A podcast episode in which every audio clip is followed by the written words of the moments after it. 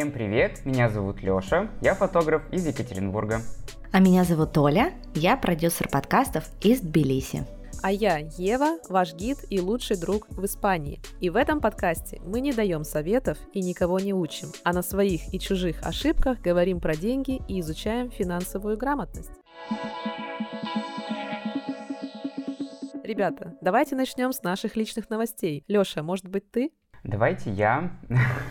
Новостей опять не так много. Я купил себе штатив. Да, для фотографа штатив это очень-очень-очень классная штука. Я тут взял его в фикс-прайсе, и он настолько хреновенький, настолько жалкенький. Я тут снимал репортаж с вечеринки Абрау Дюрсо, на секундочку. Mm. Неплохо. И я, значит, ставлю свет на этот свой жалкенький штатив. Он гнется под весом света. Я такой, так, я этого вообще не ожидал. Думаю, ну сейчас обосрусь на вечеринке Абрау Дюрсо. В итоге там были еще ребята, видеографы. Я говорю, блин, у вас есть какой-нибудь штатив? Они такие, да. И достают мне огромную такую хрень, палку. И я снимал с ней. Я сейчас заказал себе штатив, который там всяко гнется, можно тебе, значит, вертикально, горизонтально, там уровень. Ой, я балдею, у меня на работе точно такой же, но постоянно брать с работы это очень странно и лишние какие-то поездки дурацкие. И так, в целом, наверное, по новостям у меня все. Ничего особо не происходит. У меня эта неделя довольно была свободная, поэтому я смог даже отдохнуть. Я был еще раз в тематическом клубе. Зачем? Э, меня еще раз позвали, а я был уже такой веселенький, такой пьяненький. Думаю, да поехали, ладно, что, ладно. И в итоге я там еще раз нажрался славно. Короче, у меня эта неделя была выходная пьяные. Ну, прошлое уже, получается. Сегодня понедельник. Молодец. Хорошо провел время. Да, я отдохнул.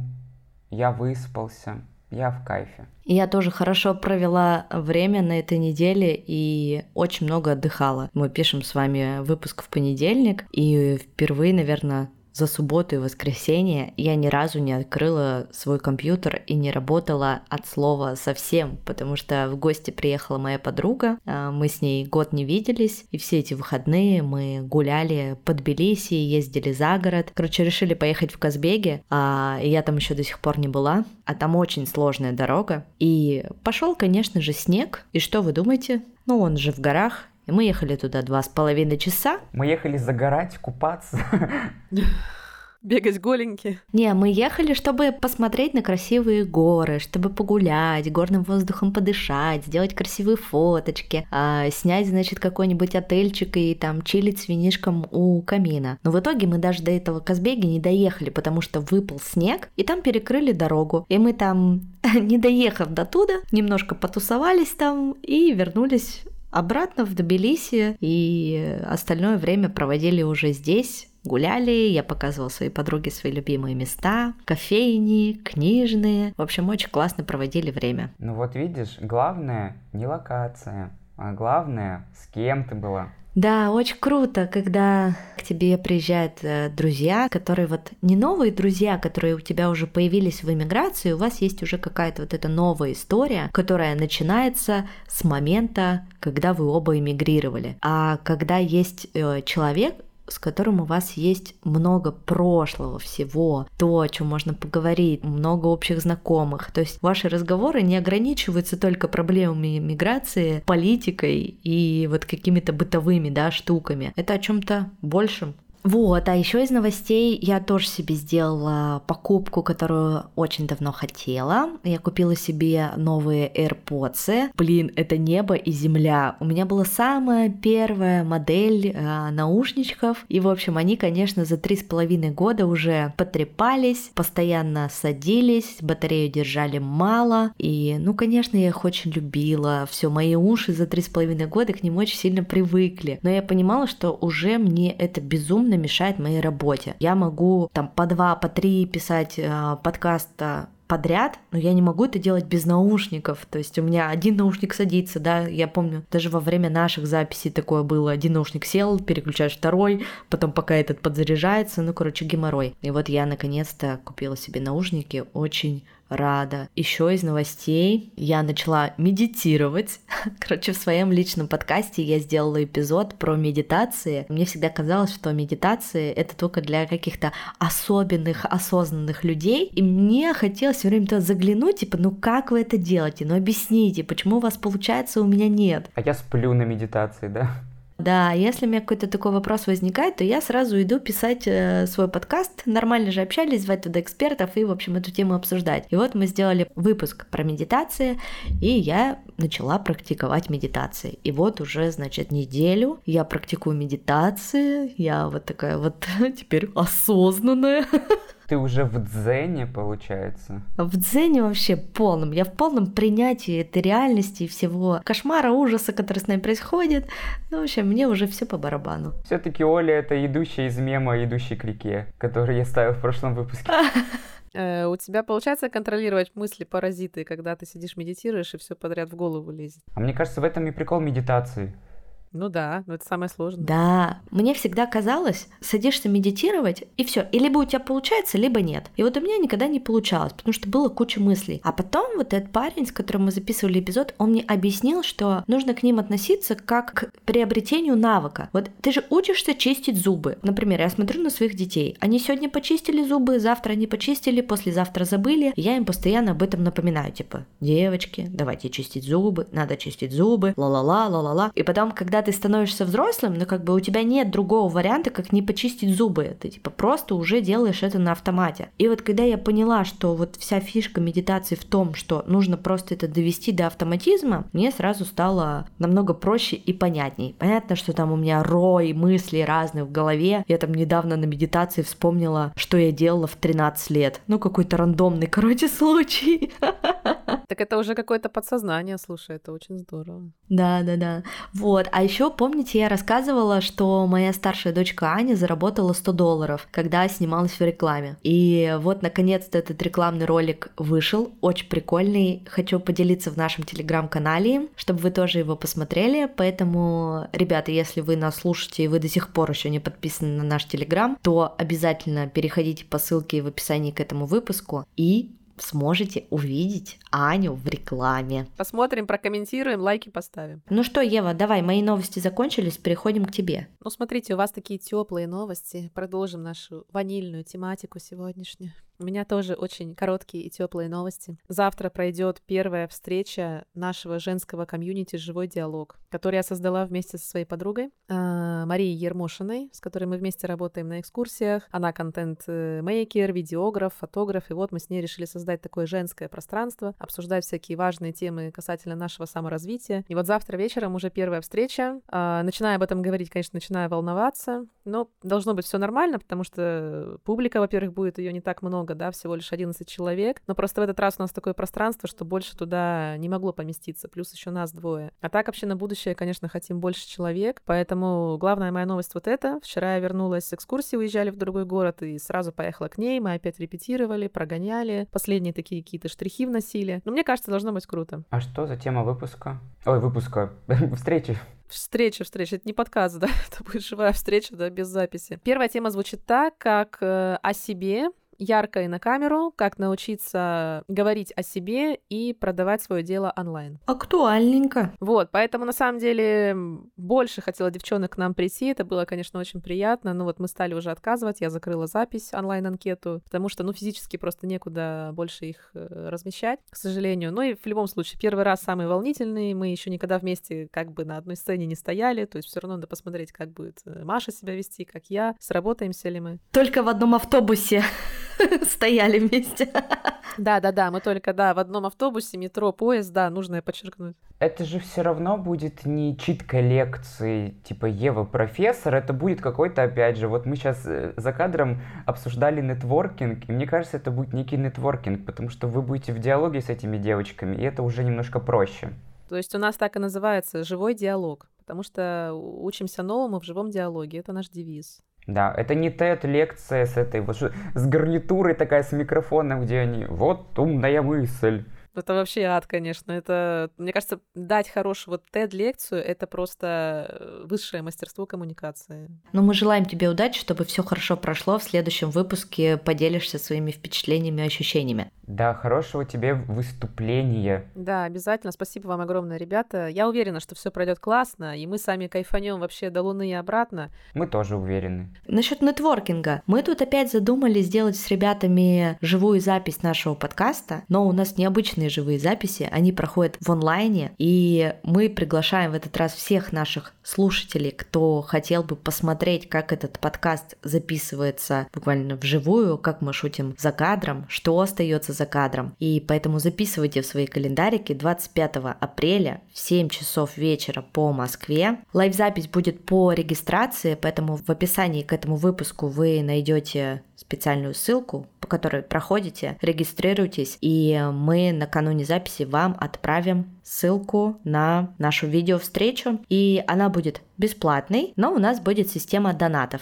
То есть, например, после записи вы сможете отправить нам любой донат на какие-нибудь вкусняшки, кофе, э, стики, в общем, все что угодно. Это может быть хоть 5 э, рублей, хоть 100 рублей, хоть 1000, в общем, это будет все по желанию. Вот, а еще, мне кажется, участие в таких лайв-записях, где ты смотришь, как рождается подкаст изнутри, а может помочь тем людям, например, которые делают свои подкасты или хотят запустить свой подкаст, и они увидят, как это работает изнутри. Поэтому регистрируйтесь, присоединяйтесь. Тема у нас будет а, очень классная, животрепещущая. Будем говорить про цены а, в разных странах, в России, в Испании, в Грузии. Спросим у вас, что у вас сколько стоит. Будет такой немножко нетворкинг. Продуктовый челлендж. Да, продуктовый нетворкинг. Ну что, переходим к вопросу, сколько у нас денег на карточках? Да, давайте. У меня 5855. Да, уже прошли те времена, когда у нас у Лёши было по 100 рублей на карточке. Да вот прошлая неделя буквально пока еще не прошли. Кстати, я вот э, тоже недалеко от тебя ушла, у меня 153 лари. Сейчас мы лари уже умножаем на 33 рубля. На 3 рубля подорожал опять, да? Да. Так, смотрите, что касается меня, я вас сегодня всех сделаю, потому что у меня 191 евро на карточке, это плюс-минус 17 тысяч рублей. А для Испании это нормально? Насколько тебе хватит этих денег? Ну, в смысле, да мало, конечно. Насколько бы тебе хватило этих денег в магазине? Что бы ты смогла там купить? Ты бы смогла купить на неделю продуктов, условно? Там она креветки любит, там всякое такое. Я беру креветки на скидках, если кто не слушал предыдущий эпизод. Мы это уже выяснили в Ашане, да. Да, welcome, пожалуйста, в предыдущий эпизод, там все про креветки. А мне бы, ну, меня хватило бы, да, я думаю, недели бы на три даже можно сходить мне в магазин было бы продуктов. О, нифига, так это нормальные деньги. И сегодня мы пригласили в гости Юлию Богданову, специалиста по обучению и развитию персонала и карьерного консультанта на платформе H. Юля, привет. Юля, привет. Привет, привет. Всем привет. Сегодня мы хотим поговорить и задать тебе множество вопросов про новые профессии, про смену профессии, про профориентацию. В общем, все, что у нас накопилось за этот большой период времени, все вопросы, которые мы копили, мы тебе как карьерному консультанту сегодня будем задавать. Готова? Отлично, буду рада ответить на ваши вопросы. А давайте для начала уточним, а кто же это такой карьерный консультант? Да, классный вопрос. Расскажи. Хороший вопрос. А, не в бровь, а в глаз. А, смотрите, карьерный консультант — это человек, а, который помогает людям менять свою карьерную траекторию. Это первое. Второе. Либо он помогает сменить работу, соответственно, помочь с резюме, сопроводительным письмом, с тестовыми собеседованиями. И третье. У него есть хорошая насмотренность на рынок и понимание профессии, каких-то карьерных траекторий в разных сферах. И он может подсказывать, в каком направлении двигаться можно, нужно, актуально или помогать вообще в тех ситуациях, когда человек не очень понимает, о чем мне сейчас делать. Вот я работаю, что-то не так, хочу что-то поменять, и здесь карьерный консультант э, супер хорошо помогает. Угу. То есть это типа психолога, да, но с какими-то функциями уже более профессиональными. А, не совсем, более с профессиональными функциями, немножечко психолог, потому что, конечно, люди, которые приходят с такими запросами, у них не все ок, у них есть какая-то степень тревожности, опасений, возможно, какой-то кризис или тупик именно в профессиональном плане. И да, здесь нужно, конечно, очень деликатно и аккуратно людей приводить, выводить из таких состояний, работать с ними очень аккуратно для того, чтобы не сделать им большего вреда. Если совсем все не ок, то, конечно, лучше отправить к специалисту. То есть я могу свою маму в 45 лет привести к тебе и сказать, вот, хочу, чтобы она себе нашла новую работу. Это так работает, да? Ну, она же сама должна захотеть. Вообще, в идеале, да, такая история есть. На H периодически приходят такие запросы, что кто-то заботится о своих родителях, о том, что у них э, профессия, которая либо вымирает, ну, как некоторые считают. Либо ручная тяжелая какая-то. Да, да, да, либо уже просто тяжело физически ее делать, и э, тогда дети говорят, помогите моим родителям там, или помогите моим старшим брату, сестре, что-то такое. Это круто, но тут, да, есть сложность, вот как раз, которую ты сказал, что надо, чтобы сам человек еще хотел это сделать. Благие намерения, они, конечно, классные, но когда человек сам не очень хочет что-то менять, это очень сложно. А может, ему надо дать пинка? Возможно. Нам всем нужен пинок волшебный.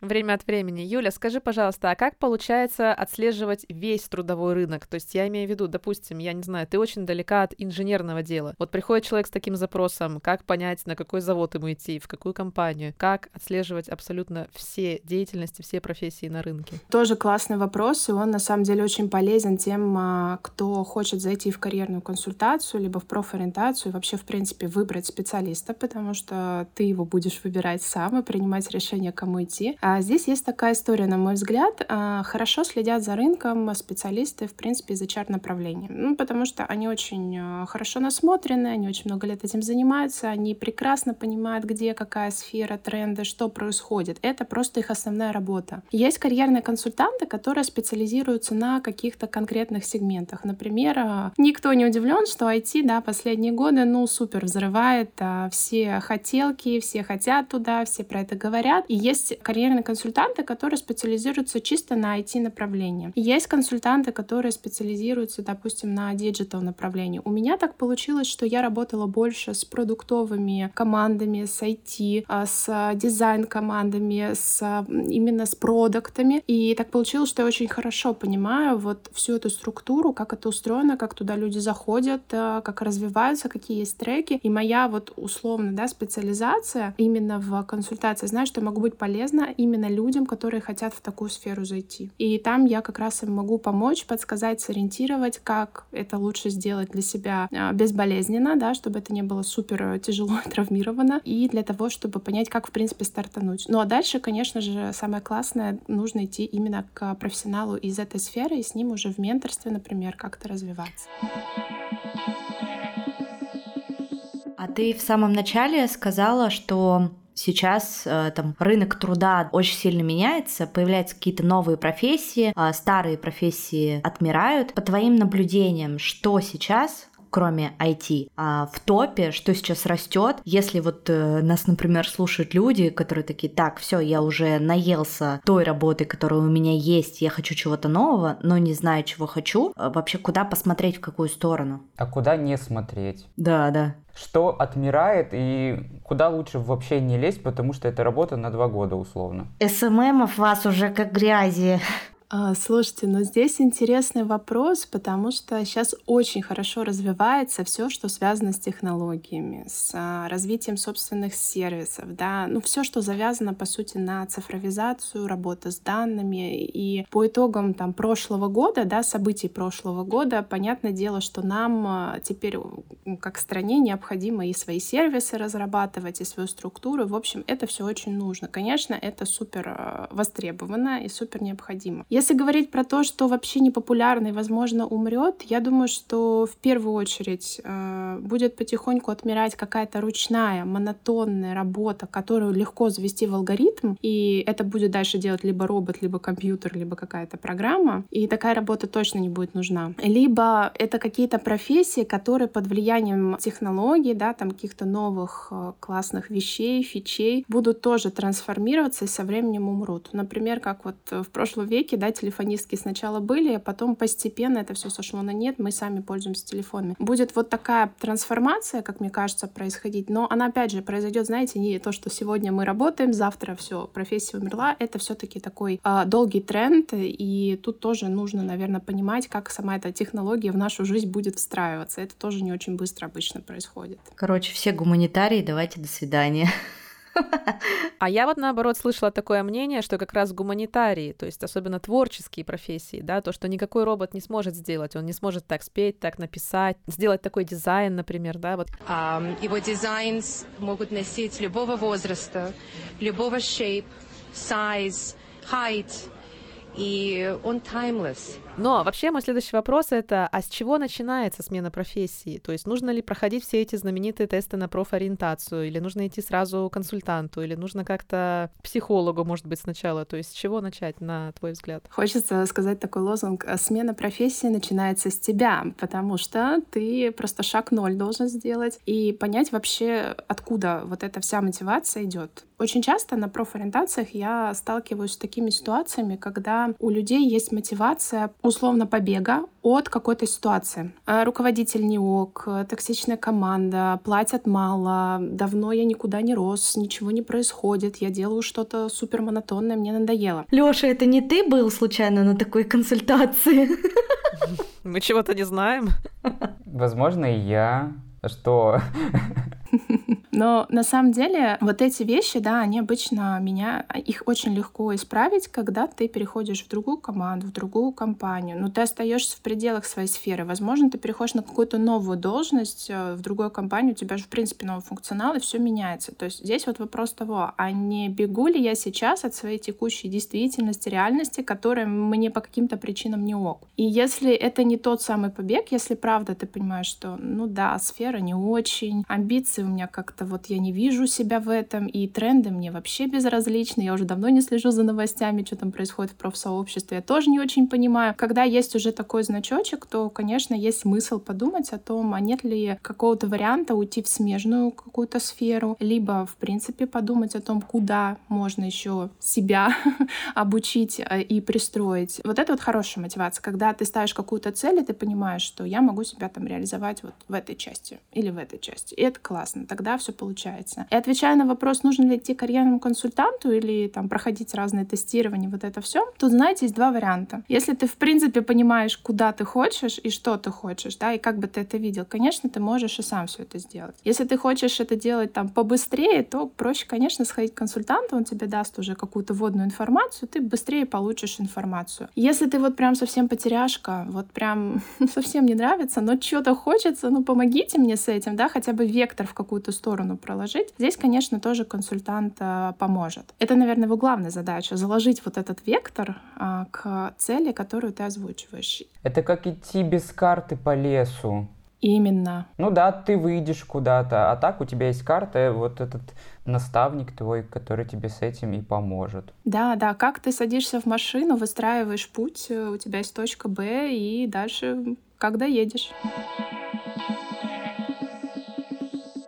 Получается, что карьерный консультант задает какие-то нужные вопросы, да, и человек благодаря ответам на эти вопросы ищет вот этот вот свой путь, да, и решение. А что это за пул вопросов? То есть есть какой-то список вопросов, которые, например, сейчас наши слушатели могут себе задать, ответить на них и понять, куда им двигаться дальше? А, да, консультант задает да, вопросы, и чаще это вопросы про то, чтобы понять, а, с чем человеку комфортно, нравится и хочется работать. Это больше вопросы про твои текущие задачи, что тебе нравится, что тебя драйвит, какие это задачи, да, какого масштаба, какие действия ты делаешь, и ты прям чувствуешь, ух ты, вау, вау, вау, прилив энергии, да, что-то же происходит, есть же такие ситуации. И здесь же можно и от противного пойти, да, когда есть вот супер негативная установка, вот прям, ну точно не хочу все сделать все что угодно, лишь бы я ушел из этой профессии или из этой сферы. И здесь хочется понять, а вот что тебя так а, задевает,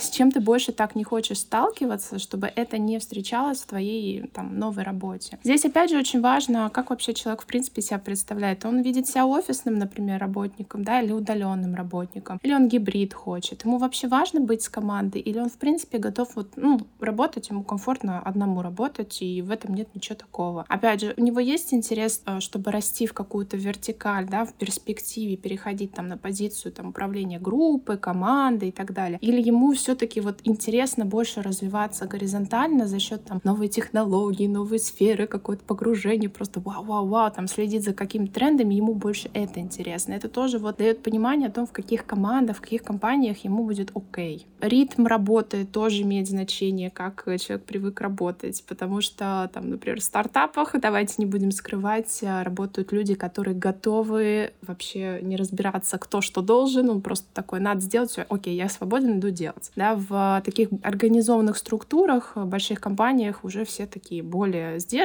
понимают, что их зона, что не их зона, кто на что влияет, кто что делает и так далее. То есть выявляя вот такие предпочтения, а, сразу складывается какой-то формат, картинка, как человек может, собственно, дальше развиваться. А как понять, что пора менять сферу деятельности? Есть вот маячки, по которым ты можешь определить, что все, эта сфера для тебя закрылась? Ой, я могу сказать, Лёш, мне кажется, твой главный маячок, почему тебе нужно сменить работу. Меня все заебало, я вообще не получаю никакого удовольствия, типа ничего не нравится, я хожу туда без э, какого-то желания, и вот это вот блин, мне снова нужно идти на эту сраную работу, и все. Значит, это уже жирный, знаешь, такой, типа, бабах. Этого мало. Я сейчас расскажу историю. Чтобы вы понимали, сколько раз я работал, столько раз меня увольняли. Сколько раз я был в отношениях, столько раз меня и бросали, потому что я не могу найти вот эту вот точку ухода. Как вовремя уйти и как понять, что тебе нужно уходить. Потому что, ну да, я начал херово работать, меня увольняют. Ну да, я стал дебилом в отношениях. Ну да, меня бросают. Потому что вот где вот эта вот точка, от которой отталкиваться нужно? Можно я скажу? Э, просто так получилось, вдруг наши слушатели не все знают, э, наша Юль тоже гости не знает. Мы раньше с Лешей работали вместе. Она была моей начальницей. Да, и я была управляющей э, в баре, в котором Леша работал баристой. И вы знаете, там, блядь, столько маячков было, что там был огромный один жирный маяк. Горящий факел. Да, да. Типа не я Лешу уволила, да, то есть мы просто работали в компании, а сначала я из этой компании компания ушла, а там через 3 или 4 месяца ушел Лёша. И вот на протяжении этих 3-4 месяцев там знаков было, вы знаете, но останавливало тебя одно и то, что останавливает 99% людей. Мнимая стабильность, да? Нет, не мнимая стабильность, а мне нечем платить за квартиру. У меня нет финансовой подушки. Окей, я завтра уйду, хлопну дверью, но, извините меня, придет мой э, арендодатель, и типа я ему чем заплачу? Натурой? И то же самое в отношениях. Ты боишься уйти из отношений, потому что тебе тупо некуда идти. Вы живете вместе, делите там вместе коммуналку, делите аренду вместе. Ну, типа удобно, да, вы уже сто лет не спите вместе, пока не случится действительно какой-то пиздец. Или сам этот второй человек не примет это решение, да. Да, не, не примет это решение за тебя. То есть это как бы не выход из зоны комфорта и э, не подготовка к выходу из этой зоны комфорта. Ответил на твой вопрос? Теперь Юлю послушаем. Классная тема, классная тема, аналогия. Ну да, конечно, вот а, смена карьеры, она часто идет под такой гидой, что у меня есть очень много финансовых обязательств, и мне прям супер некомфортно сейчас будет прыгать, потому что новое что-то, да, потому что я не уверен, смогу ли я вообще там вытянуть, и будет ли там же окей, не окей. Поэтому вообще, в принципе, когда думаешь про смену, нужно понимать, что это дело не месяца, не двух, не года, а это должно быть спланированное какое-то мероприятие мероприятие, которое плавно от идеи до реализации интегрируется постепенно в твою жизнь. Просто там условно каждый месяц или 2-3 месяца все больше и больше и больше. И так должно быть, и тогда все будет окей, комфортно. Но, возвращаясь к вопросу, к маячкам, да, что вообще происходит? Когда происходит жесткое какое-то выгорание, вот эта демотивация, просто тотальнейшее безразличие, это, да, может быть маячком, а может быть маячком того, что просто не в той компании, не в том коллективе, не в той позиции, не в той роли. Такое тоже может быть. Ну или просто в отпуск нужно сходить, как минимум. Как правило, когда человек доходит до такой стадии, когда вот ему прям откровенно пофиг, вот мне пофиг, меня завтра выкинут, мне пофиг, уже не работает отпуск. Вот э, единственное, что с ним э, сработает, это либо очень длительный отпуск с хорошей перезагрузкой, прям вообще где-нибудь подальше от работы. Декрет. Возможно, я не знаю. Лёша? Да блин, я бы с удовольствием эту опцию воспользовал, но нет вот этих вот... Нет ничего. На три года просто выпал из жизни.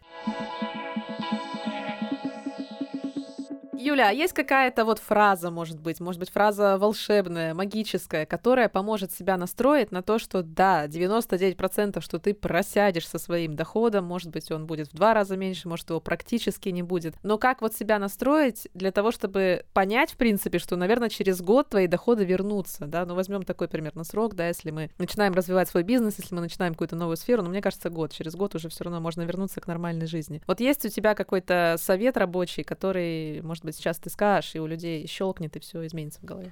У меня разное бывает. у меня бывает такое, что человек просто приходит, так, мне нужно срочно войти, я должен через три месяца быть там, через три года вообще супер профи должен быть. Я говорю, все классно, но это не от меня зависит, это все зависит от тебя, ну серьезно. Здорово, ты молодец, конечно, да. Да, ты, конечно, молодец, что решил заплатить за эту консультацию. Это самая короткая консультация в моей жизни, но, тем не менее... Спасибо, до свидания.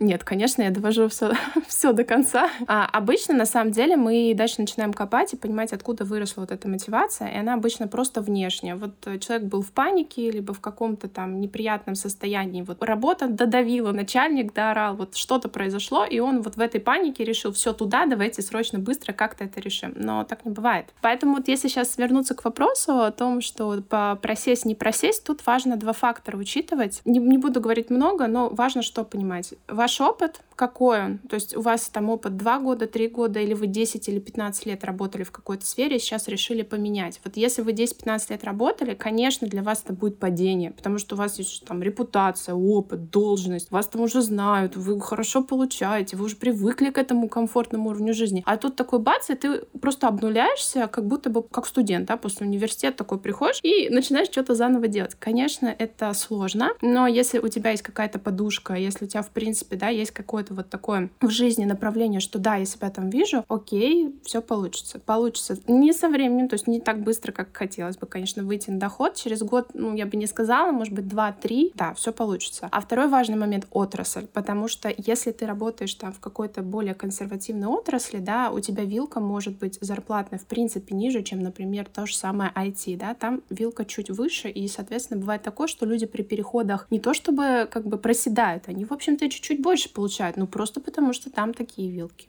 Слушай, ты про что ты рассказываешь, мне очень знакомо, такое было в моей жизни. В 21 мы сделали бизнес с моим бывшим мужем, и вот мы его там активно развивали, хорошо зарабатывали там на протяжении 7 лет, а потом все пошло на спад. И у нас еще родилась вторая дочь. И я помню, в 29 лет мы пришли к такому, что мне нужно срочно выходить на работу, потому что у нас тупо нет денег. И я после всего своего огромного опыта и из позиции, когда я принимала людей на работу, была, значит, э, вообще все вопросики решала, просто пошла работать баристой. И, типа для меня это было такое полнейшее обнуление, то есть это как типа небо и земля в 29 лет. Мне очень было тяжело морально, но я собой очень гордилась. Типа, я такая молодец, вот я сделала этот шаг. Уже там, понятно, через три месяца я уже стала управляющей, да, и стала зарабатывать больше. Ну и вообще просто для меня э, слово управляющая, да, и для моего статуса, и для моего возраста, оно было как бы такое посерьезнее, чем просто бариста, которая варит кофе через кофемашину. Я ничего плохого не имею против барист, да, но тут именно про мои какие-то внутренние вот ощущения, что как это я, типа, в 30 лет мать двоих детей, такая вся деловая, и типа на баре варю кофе. Но это была безвыходная ситуация. Но зато она мне подсветила очень много всего, и очень э, так сильно я благодаря этому выросла. А вот вспоминая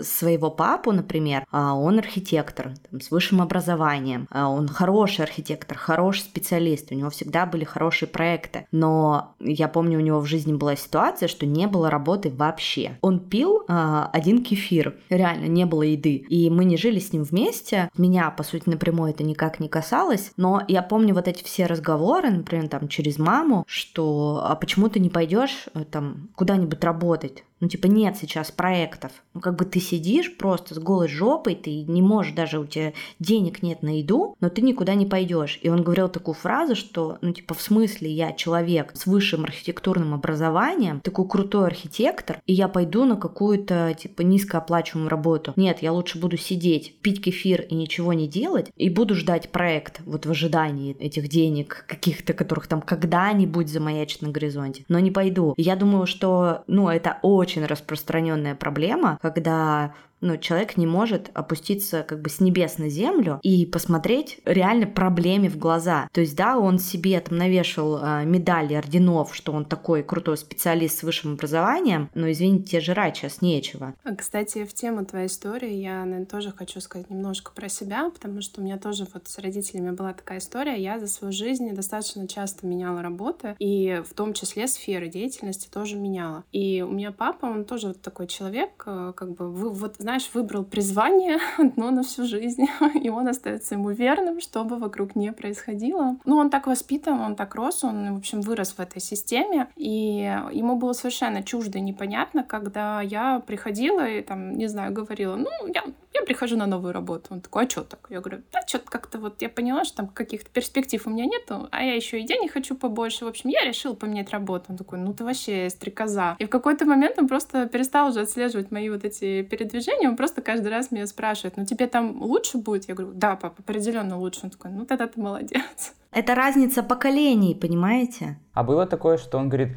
ну куда ты увольняешься, у тебя денег не будет. Вот, вот это не поддержка в стрессовой ситуации, а наоборот еще и давление в стрессовой ситуации. У меня так делают родители это ужасно. Я их очень люблю, но поддерживать они вообще не умеют. Но с другой стороны, ты рассказывал нам несколько раз в подкасте, как родители, как мама тебя поддерживают, в том числе финансово, поэтому давай, не наговаривай на нее. Это правда, но я больше про эмоциональную поддержку. Да, мы сейчас разъехались, и у нас все любовь, э, забота, и все очень классно, но мы когда жили вместе, это блин, история.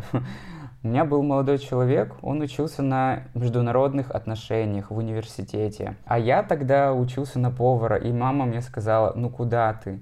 Ну ему будет с тобой неинтересно, ему будет с тобой скучно. И вот это все вытекает вот из этого. И таких ситуаций было очень много, не только про отношения, а про работу. Ты, например, говоришь, мам, я решил уволиться, потому что меня все заебало, я уже видеть не могу, меня уже воротит. Она такая, а деньги?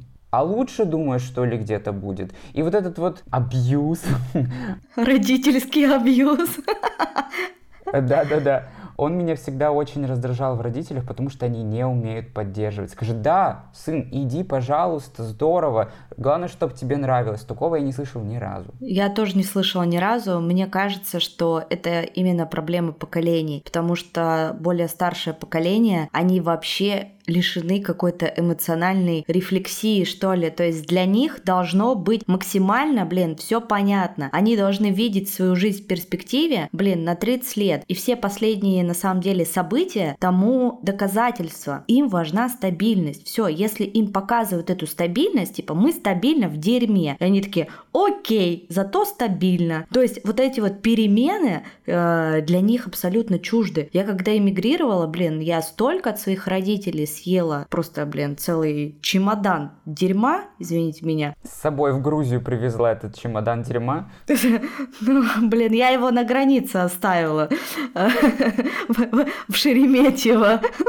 На таможне не пропустили. Да-да-да. Но как бы вот эта разница поколений, потому что мы а вот наше поколение 20, там, примерно до 35-40, мы другие. Мы более легкие на подъем, да, нам легче принимать какие-то решения, мы более эмоциональные, мы больше думаем о себе, мы больше заботимся о себе. Да, безусловно, есть очень много еще проблем, особенно у тех людей, кто как бы не в терапии, кто не пользуется какими-то инструментами, которыми дает ему жизнь и то, что его окружает. А блин, с тем поколением, ну совсем все туго.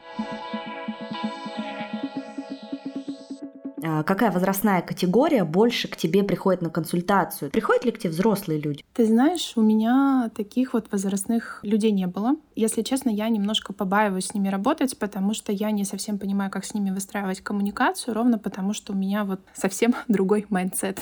Я мыслю другими категориями, и мы как раз очень часто утыкаемся в том, что для меня что-то очевидное, для них это вау. Или для них очевидно, я такая, в смысле? Я вот эту тему в какой-то момент, конечно, исследовала, потому что я понимаю, что когда я училась тоже на профориентатора взрослых, эта тема была очень горячая. Она и сейчас горячая, потому что все хотят как-то помочь таким людям. Все хотят как-то вот вложиться и помочь им как-то хорошо вот перейти, что-то сделать, как-то поменять, потому что есть среди них все-таки открытые, инициативные такие люди с огоньком, но их, конечно, мало. Пока вот это такая сложная еще тема в сообществе профориентаторов, ко мне больше приходят э, ребята там от 20 до 35, там, может быть, чуть-чуть плюс лет, которые в основном в диджитальной сфере работали или как-то туда залетели, но пока не поняли, как и что с этим делать. Часто, кстати, история бывает, э, я спрашиваю, как ты вообще оказался на своей позиции, как ты оказался в этой сфере? Мне человек говорит, ну, так получилось. Сначала я просто поступил, а потом меня просто позвали, и вот так, короче, сложилось, что год за годом я здесь оставался, и сейчас понимаю, что что-то надо менять, и это вообще не мое. И тогда мы уже, конечно, работаем с точки зрения того поиска, что вообще твое, где тебе хотелось бы начинать развиваться. Поэтому у меня, да, у меня в основном вот опыт работы с ребятами 25-35 лет. Юля, слушай, ну вот сейчас все вокруг говорят про онлайн-профессии. Все хотят на них учиться, быть СММщиками, айтишниками, мы уже про это говорили, да? Но вот на твой взгляд, всем ли действительно хватит места на рынке онлайн-работы? И реально ли нужно столько онлайн-специалистов? Ну, здесь есть, кстати, интересное расхождение, потому что людей, которые учатся, да, и выпускаются со всех этих образовательных программ, их э, сильно больше, чем э, требуется на рынке. И важно понимать, что на самом деле не все работодатели, не все проекты, не все компании готовы брать к себе вот таких вот новичков. Потому что новичок э, в глазах работодателя — это человек, у которого, возможно, есть теоретическая база, возможно, она не всегда с бизнесом коррелируется, ему точно нужно практически наработать какие-то навыки, да, или как минимум отработать то, чему его научили. И он это будет делать э, не очень быстро, на протяжении какого-то времени. За ним нужно точно присматривать, ему точно нужно помогать. И это тоже инвестиция со стороны работодателя в этого человека. А в прошлом году все-таки была такая достаточно хорошая ставка сделана именно на уверенных специалистов, потому что был хаос, все были в хаосе, все такие смотрели, что делать, что происходит. И плюс рынок менялся, плюс люди туда-сюда, вот какие-то движения движения, в общем... Мигрировали. Угу. Да, было очень много всего. В этом хаосе нужно было ориентироваться. И в бизнес тоже попадал в хаос, и в нем нужно было ориентироваться. А ориентироваться может э, человек опытный, у которого есть там какое-то количество шишек и граблей, и он понимает, что сейчас можно сделать, он готов на себя взять ответственность, он готов проявить инициативу, и он готов сказать, так, окей, ребят, это сейчас моя часть, я готов, э, я не понимаю, не знаю, я сейчас возьмусь, но давайте как бы сделаем. И такие люди нужны были. Сейчас, конечно, все более-менее привыкли к каким-то условиям, каким-то ограничениям, каким-то вещам, но пока вот э, рынок все еще в таком состоянии находится, все равно джунов хотят меньше пока что. Пока что меньше, чем их выпускают, э, чем их э, готовят. И вот эти вот все программы с трудоустройствами, да, которые есть, там, отучись, и мы тебя трудоустроим, они тоже вот э, такие, не всегда на сто процентов выстреливают, это да. Это как после института ты выходишь, и ты такой, да блин, я пять лет учился, я такой умный, и такой начинаешь всем отправлять свои свои резюме, а в ответ тебе просто фига. А ты еще там зарплату какую-нибудь себе хорошую написал. И по факту это, блин, такое разочарование для специалиста, который вышел из института, которому кажется, что он знает все, а по факту твои знания, блядь, никому не нужны. Нужен твой опыт. И поэтому, пожалуйста, идти работай сначала за 20 тысяч рублей, нарабатывая в течение нескольких лет этот опыт, а потом уже поговорим. И для многих это становится, блин, жестким ударом по их самооценке. У меня есть шикарный пример из моей моей жизни на эту тему. Когда я пошла учиться, я пошла учиться на журналиста и на пиарщика, потому что мне все нравилось, я не могла определиться. И я отучилась на бакалавриате 4 года. Я выпускаюсь и понимаю, что журналистика, которой меня учили, это преимущественно телевизионная и газетная журналистика. А сейчас медиа, бум. Люди пишут в блогах, люди ведут соцсети, газеты переезжают в интернет. Выхожу, понимаю, что я с этим-то, в общем-то, не особо работала, и я не очень понимаю, мои вот эти знания газетной, телевизионной журналистики, они вообще как-то в медийную вот эту цифровую сферу могут трансформироваться или нет? Отучилась, но уже опоздала, да? Да, и второе, понимаешь, тоже образование произошло вот очень интересно. Четыре года училась на рекламе и пиаре, и я выхожу и понимаю, что на рынке есть SMM щик. И а что мне делать? я как пиарщик, я сейчас куда должна пойти? Что я должна сделать? То есть есть какие-то, да, традиционные там пиар-позиции, они сейчас существуют, продолжают, да, но появилось ответвление SMM, потому что появилось вот это цифровое пространство. Оно дешевле, оно проще, оно легче в освоении, девочка с телефоном уже СММщица, да, а ты училась пять лет, а вышла и чё, и куда? За эти же 20 тысяч работать. Сто процентов, да. Я пошла в магистратуру, я себе выбрала другое направление, пошла в магистратуру учиться. К вопросу о том, что как наши родители нас дрючили и говорили, что без высшего образования ты никто, я вот вообще по образованию кадастровый инженер. Что, простите, блин? Ну да, есть у меня этот диплом, ну где-то он там на полке у родителей лежит, но мне вообще вот с ним вот что делать? Ну то есть как бы ничего, я никогда в жизни не хотела быть ни инженером и работать в этом не хотела, и не знаю, знаю в этом ничего. Несмотря на то, что я пять лет там по полям бегала с этим теодолитом и вот этим всем прочим занималась. Типа, мне это было неинтересно. Но для старшего поколения, для моих родителей, если бы я не пошла в университет, им сказали, да господи, ты вообще позор нашей семьи. Ну, типа, сто процентов так бы и было, и я знаю очень многих, кто с этим сталкивается. Вот сейчас я понимаю, когда у меня подрастают дети, я такая, а нужно ли им это высшее образование? Нужен ли им вообще этот диплом, ну, типа, не знаю, вот сейчас моей старшей дочери 10, школу она закончит 18, что там будет через 8 лет, я, конечно, не хочу загадывать, но если бы это было сейчас, то если бы она такая, ну, куда мне пойти учиться, я бы сказала, ну, куда хочешь, туда иди, если не хочешь, никуда не иди. Моя задача как родителя дать тебе хорошее а, базовое образование школьное, выполнено все, туда столько денег уже вбухано, нервов и всего, типа, тебе исполнилось 18, делай, что хочешь. Вот главное просто, моя задача как родителя, я понимаю, что она супер, наверное, адекватная, ребенок должен заниматься тем, чем он хочет. И когда ему исполняется 18 лет, все, перед тобой все дороги открыты. Хочешь, иди получай диплом. Не хочешь учиться, не учись. Ну, типа, за твою учебу, извините, я уже платить не буду. А там дальше уже делай, что хочешь.